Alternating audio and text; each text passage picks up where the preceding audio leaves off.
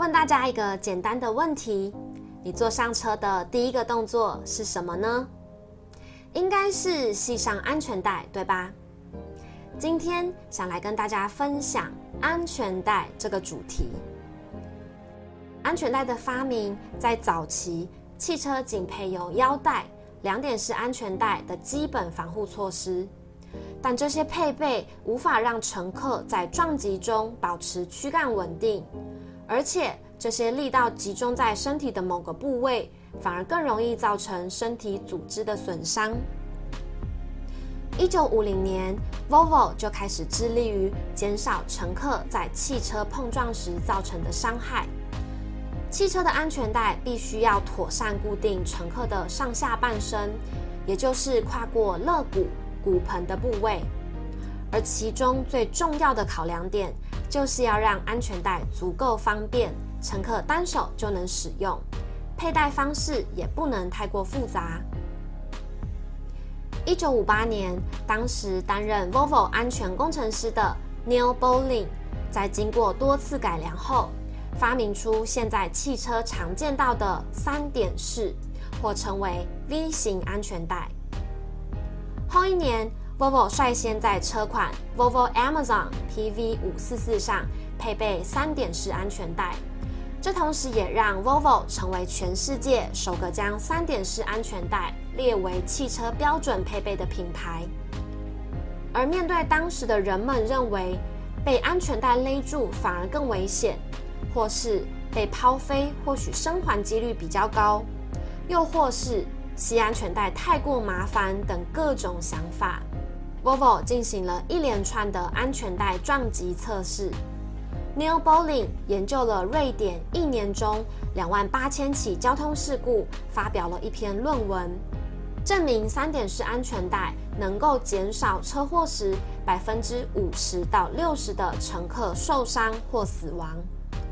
这项研究也影响了美国运输部，此后的美国汽车都被要求需要配备三点式安全带。透过生活中的使用经验，可以理解。安全带给人们带来实质的安全，保障我们的身体安然无恙。身体的安全与健康对生命来说是一种本能，而人类的这个本能还得从心理层面的健康开始。心理学权威马斯洛的人性需求理论中，满足完生理需求后，接着就是安全需求。原始人为了不被饿死。会主动学习采集果实、狩猎，在三餐能温饱后，便会开始找有水源的地方落脚定居。因为人们不断在找寻的就是安全感及生活的安全地带。疫情的环境里，口罩带给我们多一层的保护，在心理层面更是。如果你现在不戴口罩，走在人多的地方，不论是否染疫。大部分的人内心必然是充满各种恐惧，又或是因为旁人的恐惧而影响到自己。逆向来思考，即使你有戴口罩，并不代表万无一失，所以也不能掉以轻心。但是我们人很有趣，总是过度紧张或是过度不在意，直到事情发生了，才能体会到如何智慧的拿捏。二零二二年的我们，比起原始人，我们生活所需的物质多太多了。我们总是急于满足各种欲望，追求各种刺激，寻求各种新鲜感，往往忽略了人性最根本的满足安全感的重要性。这就很像我们喜欢追求跑车的速度感，或是赛车的刺激感，却忘记。能让我们勇于尝试的前提，来自于安全带。在人与人的相处中，我们总希望他人的想法、行为能够符合自己的期待，一旦不符，就会萌生出许多负面的情绪，不是否定别人，就是否定自己。其实这是一种常见的缺乏安全感。这样的状态并不会替你带来任何的好处，只会让你的问题越来越大，心情越来越差，对自己越来越没自信。而唯一解决的方式，就是建立好自己的安全感。那么，安全感究竟该如何建立呢？你需要相信相信的力量，要打从心里的相信，不论遇到任何人事物，都是来协助自己提升成长的，自己一直在进步的道路上，所以相信一切都是最好的安排。相信需要强而有力的信念，这个信念是不会轻易被动摇的。信念就像我们常使用的 Google 导航，一旦地址设定好，我们就会相信导航会指引我们方向，一定会抵达目的地。如果能做到相信一切都是最好的安排，你的注意力便会开始由外转向内，让内在的世界趋于富足的状态。如此一来，对于那些不可控、会让你产生负面情绪的人事地物，会因为你内心的壮大，让你开始勇于面对它。举例来说，家其实是最好的安全地带，但家家总有本难念的经。对于惯性批判的家人，总觉得他们为什么都爱批评自己，却不支持自己？为什么最亲近的家人却也是最难沟通的呢？如果你遇到这样的现象，能够先做到相信，相信发生的一切都是要让自己成长提升的。有一天，你就会明白，家人的惯性批评，其实是因为他们只能用自己知道的方式和你相处。之所以批评，是因为他们不知道还有其他方式可以表达沟通，但家人的初衷往往都是希望自己能够获得最好的结果。身为家中一份子的自己，如果能够理解到沟通还有很多不同的方式，就不会只因为表面的相处而导致太过于难过。这些不可控产生的负面情绪，会让你更用上帝视角来看待。进而勇于面对本质的问题，并跳脱性的找到真正解决问题的方法。如此一来，相信的力量确实能替你带来加分的效果。安全带是不是也代表着安全地带？当我们靠自己的努力建立起自己的安全范围，确实在生理及心理需求都获得了安全感。但如果我们从此只捍卫这份安全感，就会成为禁锢之地了。